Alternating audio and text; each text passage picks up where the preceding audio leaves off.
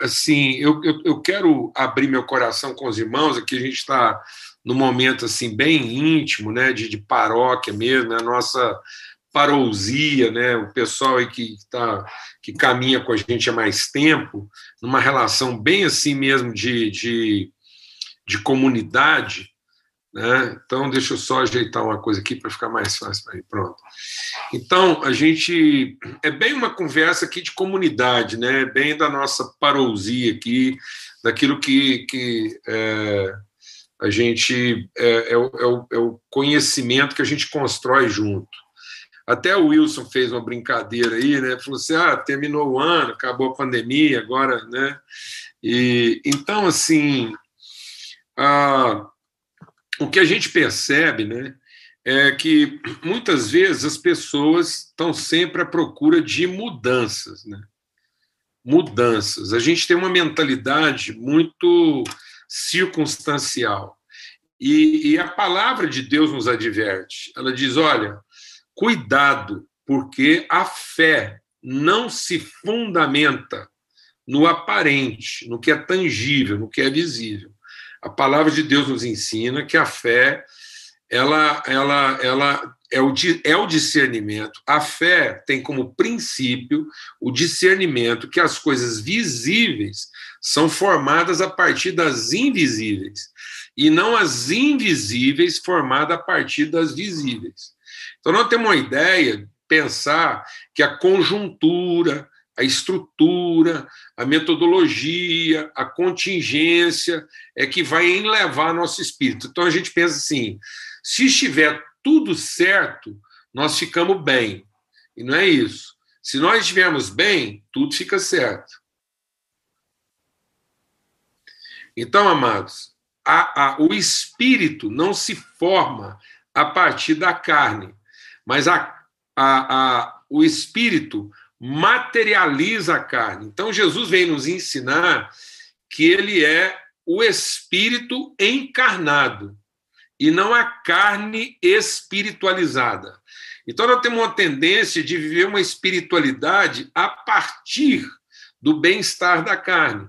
Então, a gente quer ah, o louvor que nos agrada, o trabalho que nos agrada, é, o casamento que nos agrada, e aí a gente vai tentando construir, né, e a gente começa a, atribuir espiritualidade, bênção, virtude a essas circunstâncias. Tanto é que quando alguma coisa é, quando alguma coisa acontece favoravelmente a nós, Deus é fiel graças a Deus, olha, Deus é fiel, Deus é maravilhoso, Deus é bondoso. Aí, quando acontece alguma coisa que não é favorável às nossas emoções, ah, irmãos, é tribulação, é luta, Deus está provando. Então, assim, a gente tem a tendência de associar nossa infelicidade né, à dificuldade, e temos a tendência de associar a felicidade à aquilo que nos é favorável. Isso confunde a nossa mente. É isso que deixa a gente insano. Isso é uma insanidade. Isso é uma passionalidade. Então, nós vamos nos tornando seres passionais, sociopatas. Então, há uma sociopatia. A gente começa a viver uma esquizofrenia religiosa em vez de viver uma maturidade espiritual. Então, uma das grandes características, se não a característica mais essencial de uma espiritualidade bem desenvolvida, é a nossa estabilidade emocional. É a nossa estabilidade. É a nossa estabilidade de, de ânimo, de disposição, é a nossa constância. Então, essa inconstância emocional, essa passionalidade, em que uma hora a gente está animado demais e outra hora a gente está desanimado demais, uma hora a gente está abençoado demais, outra hora a gente está amaldiçoado demais. Isso é sinal da nossa imaturidade, porque nós não estamos aprendendo com Deus. E por que, que eu estou abrindo meu coração com vocês? Porque eu percebo, e agora eu estou dando é um testemunho. Aqui não é uma pregação, é um testemunho. eu percebo que, de novo, lentamente, as pessoas estão querendo recolocar na vida delas parâmetros que não são confiáveis. E não são confiáveis porque nunca foram. Então, é, seguramente, uma das coisas que a gente tinha que estar aprendendo nesse período todo de dificuldade e de luta é que os parâmetros, os paradigmas apresentados pela humanidade não são confiáveis. E aí as pessoas estão tentando descobrir, no meio dessa confusão, qual palavra que é confiável. Quem está falando a verdade? Tanto é que a gente entrou numa paranoia e dizer: ah, politizaram a pandemia, transformaram a pandemia numa questão político-partidária. Quem tem razão, quem não tem. Então, se falam determinada coisa, é de direita, se fala outra coisa, é esquerda. Essa dicotomia, mas, ela não é em relação à pandemia, é em relação à vida. O ser humano, ele, ele transformou as questões extremas na nossa vida em realidades antagônicas, que não dialogam, não conversam. Então, esse antagonismo, né, e, e é, é, essa coisa assim, é, é, é, de, de, de um ser contra o outro, isso não é de hoje. Então, a gente. É, o ser humano diz e afirma como verdade aquilo que lhe convém. Agora, não é possível que a gente ainda não aprendeu isso. E que a gente ainda não entendeu isso em todas as áreas da nossa vida. A gente ainda não entendeu ainda que o coração do homem é desesperadamente corrupto.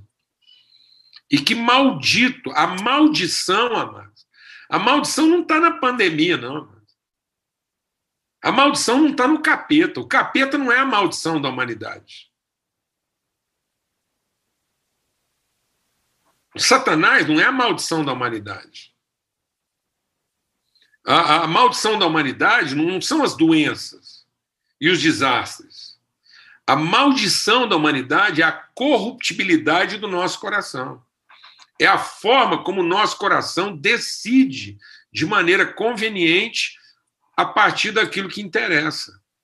Então o diabo encontrou no coração do homem lugar para poder fazer o que ele fez. E nós não resistimos. E qual era a única maneira de resistir a isso? Submetendo a Deus. Então a nossa luta não é contra o capeta, a nossa luta não é contra uma política corrompida, a nossa luta não é contra o vírus do Covid. Nós não estamos aqui para lutar contra alguma coisa. Nós estamos aqui para, em nos submetendo a Deus, resistir contra tudo aquilo que não é verdade. Então, nós não estamos aqui para corrigir o que está errado. Nós estamos aqui para oferecer uma referência segura do que, é uma pessoa bem fundamentada e firmada na verdade, haja o que houver. Então, em nome de Cristo Jesus, não vamos começar de novo.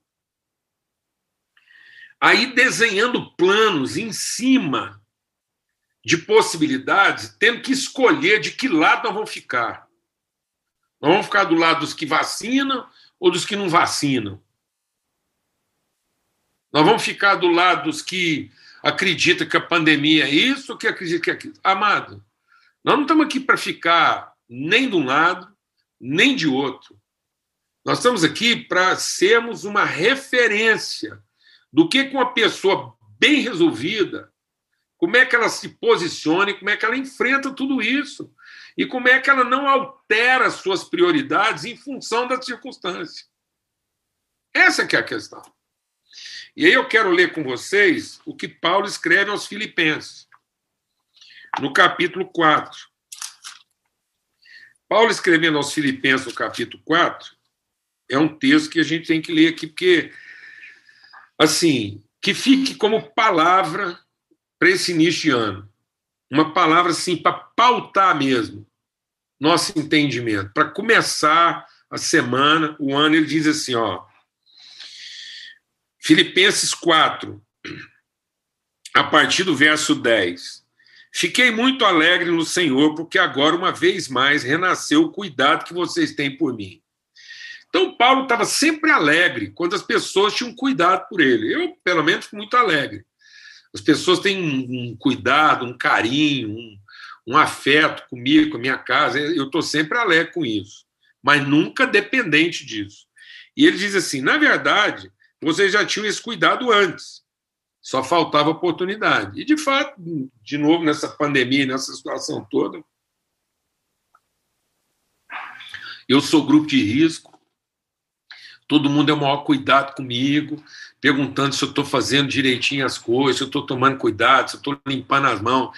É maravilhoso. Então, uma das coisas boas, se passar dos 60, é porque as pessoas é, têm muito mais cuidado, sensibilidade com você, o que, que você está comendo, o que, que você está fazendo. E tem sido maravilhoso, sim. E Paulo está dizendo isso. Então, às vezes faltava oportunidade, agora ela existe, está tudo certo. Digo isso, eu estou dizendo isso não porque eu, eu tivesse necessidade. Mas Paulo está dizendo, eu estou dizendo isso porque aprendi a viver contente em toda e qualquer situação.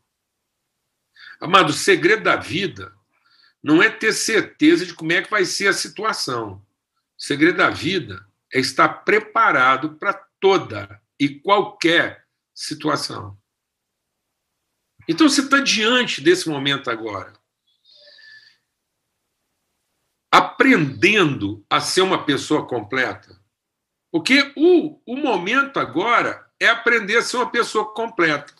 E como é que é ser uma pessoa completa? Ser uma pessoa limpa. Porque muitas vezes nós, nós criamos na nossa vida espaços a serem preenchidos.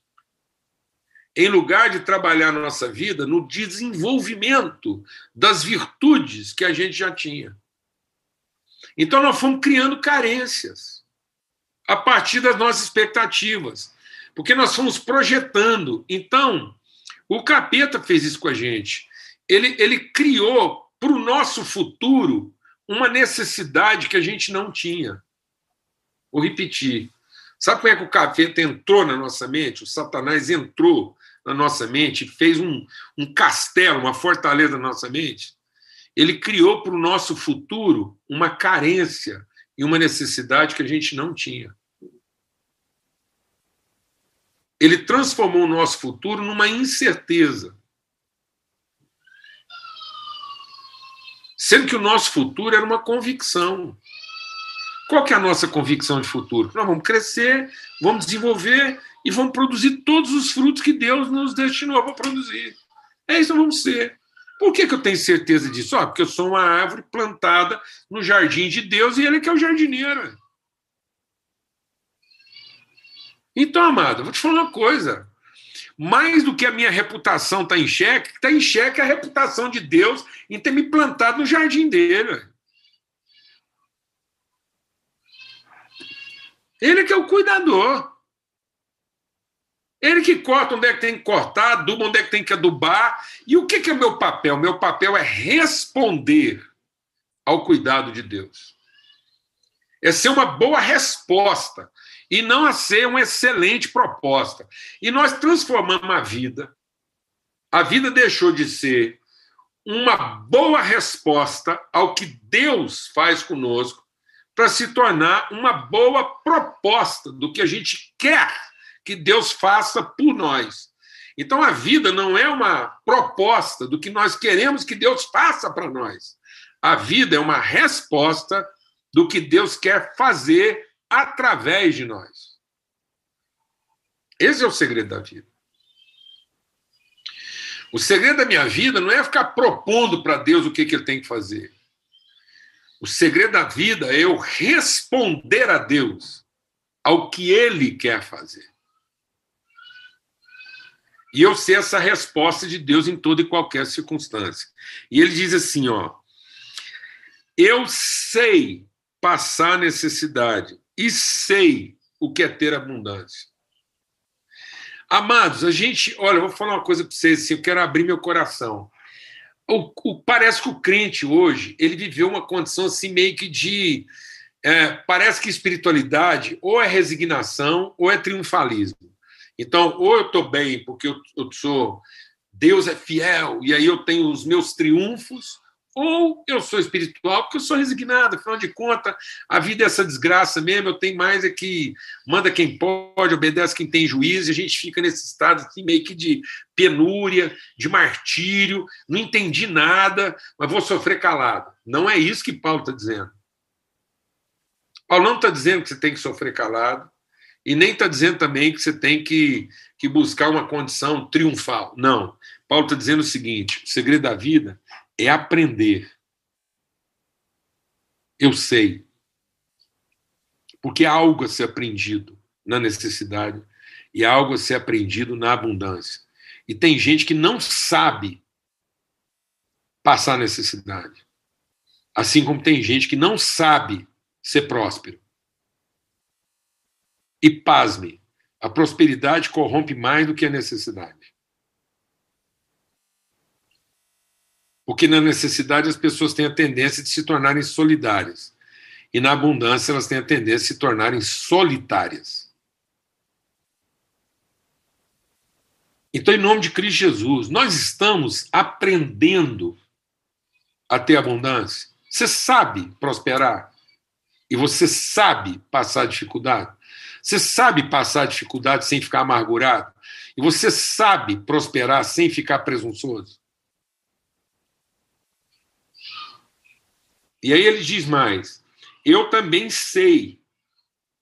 Ele diz aqui: eu sei passar necessidade e sei ter abundância. Eu aprendi, presta atenção no que Paulo está dizendo aqui, Filipenses capítulo 4, verso 12. Eu aprendi o segredo de toda e qualquer circunstância. Amado, toda e qualquer circunstância tem um segredo. E Paulo aprendeu o segredo de toda circunstância. E às vezes eu não estou querendo aprender o segredo da circunstância, eu estou querendo mudar a circunstância. Então a promessa de Deus, amado, não é com a nossa circunstância, a promessa de Deus é com a nossa condição. Então Paulo diz o seguinte: sabe qual é o segredo de toda e qualquer circunstância? Porque toda e qualquer circunstância quer dizer que as circunstâncias são variáveis. O segredo de toda e qualquer circunstância que é variável é a minha condição, que é imutável. E às vezes a gente está querendo que Deus mude para que a gente não seja transformado. E Deus está querendo nos transformar para que a gente não mude. As circunstâncias mudam, a gente não. Porque as circunstâncias não se transformam, a gente sim. Uma é a circunstância da necessidade, outra é a circunstância da abundância. Elas não se transformam. A abundância não se transforma em necessidade e nem a necessidade se transforma em abundância. Porque elas são circunstâncias. Agora, nós temos uma condição, e essa condição que não muda, porque nós fomos transformados no entendimento, faz a gente enfrentar tudo aquilo que muda porque nós fomos transformados. E aí ele diz: esse é o segredo. E ele diz assim: eu tanto sei estar alimentado como ter fome, tanto ter abundância como passar necessidade, porque tudo posso naquele que me fortalece. Ou seja, esse tudo posso. Eu até já compartilhei isso aqui antes, mas eu acho que nesse ano de 2021, para começar o ano, eu quero repetir isso para te animar. O Evander Holyfield é cristão. Quem não sabe quem é o Evander Holyfield? Ele era um lutador de boxe. Subiu de categoria, ele era peso médio, e aí ele meio pesado, ele foi enfrentar, ele foi ele virou peso pesado, ele cresceu, aumentou. E o Evander Holyfield foi o cara que desafiou o Mike Tyson. O Mike Tyson era famoso porque ele entrava no ringue e ele derrubava todo mundo, no máximo lá para o terceiro round, e era raro uma luta do Mike Tyson que ele não vencesse por nocaute. E, o, o, e ele era um. O Mike Tyson era assim, abrutalhado, ele já entrava batendo assim. Ele não tinha muito aquele. o balé do boxe, não. Ele não dançava o balé do boxe igual o Muhammad Ali, não. Ele já entrava, é um batedor, ele era um martelo, ele entrava pá, pá, pá, pá, pá e liquidava. E o Evander Holyfield, até porque ele foi um cara ascendente nas categorias, ele teve que aprender o balé do boxe. E vou te falar um negócio: todo mundo achava que o Mike Tyson ia moer o Evander Holyfield. O Evander Holyfield, como cristão, entrou no ringue. Eu vi essa luta. Eu estava assistindo essa luta. E estava bordado na coxa do, do Evander Holyfield. Estava bordado no calção dele. No calção branco dele estava escrito Filipenses 4. Tudo posso naquele que me fortalece. Rapaz, você pensa uma frase dessa na coxa de um pugilista, o que, que ele está pensando? O que, que ele está pensando, mano? Que Efésios 4 quer dizer o seguinte: eu posso tudo contra aquilo que vem contra mim.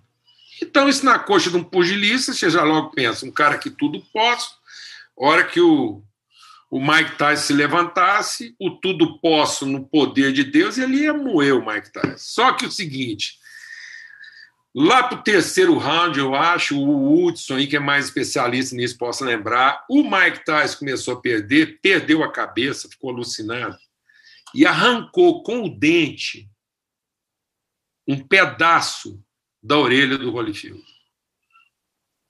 Arrancou no dente. Amado, você sabe o tanto que a orelha é dolorido. Orelha é um trem que é feito de, um, de uns negócios que a gente nem sabe, mas parece que orelha. Eu acho que a única função de orelha ser dolorido é para a mãe puxar. Porque não tem sentido de orelha ser dolorido. Deus fez orelha um lugar sensível porque isso aqui era só para ser um aparato assim, para um, igual a antena parabólica, para refletir o som. Mas por que, que dói? É porque além de refletir o som, quando você não está ouvindo, ela tem que ter uma certa sensibilidade para ser puxada. Que às vezes um bom puxão de orelha faz o cara que está escutando ouvir. E foi isso que aconteceu. O Holyfield tomou uma mordida na orelha. Eu acho que quando ele escreveu o versículo, ele não imaginava que o tudo posso é isso. Não é posso bater. Eu posso sofrer de maneira covarde uma agressão e não reagir da forma como eu fui agredido. Esse é o tudo posso. O tudo posso não é bater no oponente até nocautear ele o tudo posse, o seu oponente aplicar um golpe baixo, covarde, causando em você uma dor que na sua cabeça não era própria do negócio, e mesmo assim você não perder a cabeça e agir com sensatez e maturidade. O maior desafio naquela noite não era o Holyfield nocautear o Mike Tyson. Ele entrou no ringue sem saber que o maior desafio dele era não deixar a raiva vencê-lo. Porque ele sofreu um golpe covarde. E é isso, sabe, amados? A gente tem que aprender isso. A gente não pode continuar enfrentando a vida com as nossas projeções sistemáticas. A gente não pode continuar acreditando como se for a verdade, afirmações que são circunstanciais. São reais, são autênticas, são genuínas, mas não são permanentes. Qualquer coisa que alguém disser, mesmo baseado na mais avançada ciência, não é garantia de coisa alguma. A única garantia que nós temos é a sustentação da verdade no nosso coração para nos transformar em pessoas que sejam referência para as outras em toda e qualquer situação. Então,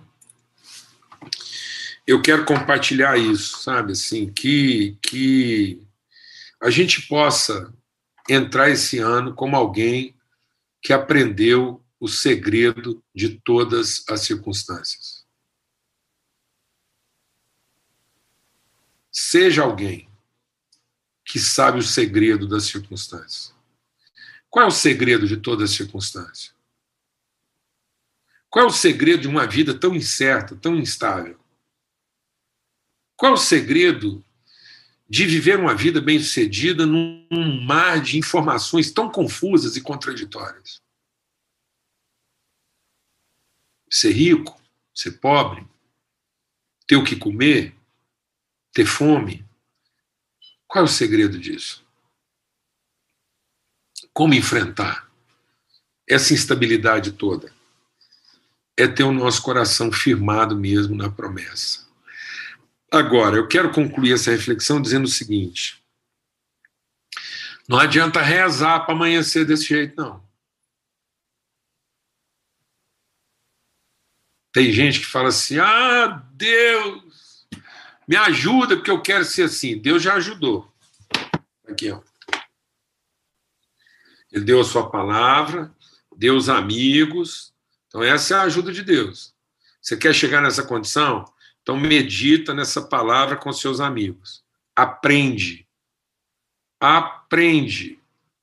Porque, de novo, a gente está querendo transferir responsabilidade para Deus. Sendo que Deus nunca transferiu responsabilidade para ninguém. Ele transmitiu. Então Deus nos transmitiu a sua responsabilidade para nos ensinar a ter a mesma responsabilidade que ele tem. E aí nós podemos transmitir para Deus a responsabilidade que ele tem nos dado para que a gente assuma essa responsabilidade juntos. E não para que, diante dessas circunstâncias, a gente queira devolver a responsabilidade para ele como quem transfere. Gente imatura não aprendeu o segredo da circunstância e quer transferir responsabilidade. A responsabilidade de enfrentar uma situação como essa não é dos políticos, não é dos médicos, não é dos laboratórios, não é do sistema econômico. A responsabilidade de enfrentar uma situação como essa é nossa, aqueles que aprenderam o segredo de toda circunstância. Os luzeiros desse mundo somos nós. Nós é que devemos brilhar de tal maneira que aqueles que andam em trevas possam ver a luz. A responsabilidade de trazer esperança para o mundo não é de ninguém mais. Somos nós, os filhos de Deus, porque toda a criação, com Covid ou sem Covid, toda criação, com liberdade ou sem liberdade, Toda criação com preconceito ou sem preconceito. Toda criação com governo bom ou sem governo bom. Toda criação com justiça social ou injustiça social, com segregação. A criação, o universo, não está à espera de uma solução.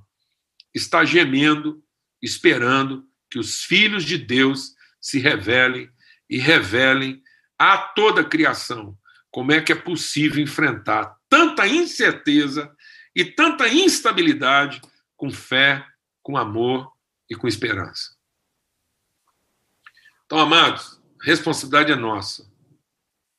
Mais do que nunca, esse continua sendo o nosso ano. Todo ano novo é o ano dos filhos de Deus. É o nosso ano.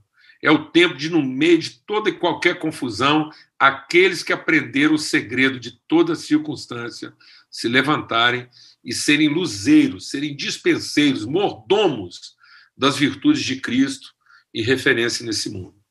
E nós não podemos transferir responsabilidade.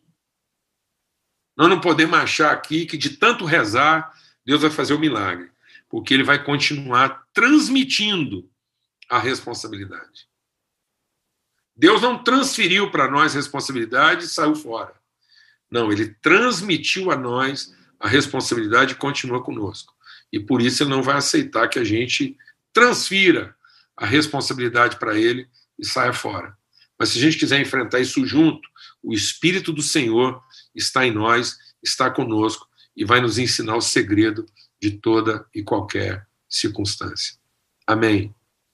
Então, que cada um de nós seja conhecedor desse segredo. Que o Espírito possa segredar o nosso coração. Quando você estiver tentado a desviar para a direita ou para a esquerda, eu acho que até vale usar essa referência, por mais que alguém queira usar isso no sentido impróprio. Então eu vou usar já descaradamente, já falar rasgado, se alguém quiser usar no sentido impróprio, que use. Se alguém quiser te corromper dizendo é para a direita ou é para a esquerda, você diz: não, o Espírito está sobre mim para dizer: esse é o caminho. Eu não vou me desviar nem para a direita, não vou me desviar nem para a esquerda, eu vou seguir a orientação do Espírito Santo que me revela: esse é o caminho, andai nele. Nosso caminho não está nem à direita, nem à esquerda. O nosso caminho está na orientação segura, verdadeira, eterna e soberana do Espírito de Deus para nos transformar em pessoas que são referência para toda e qualquer circunstância. Para que as pessoas encontrem em nós amor que sacrifica, fé que trabalha e esperança que não desanima. Paulo diz à igreja de Tessalônica: louvo a Deus, porque o amor de vocês sacrifica, a fé de vocês trabalha e a esperança de vocês não retrocede.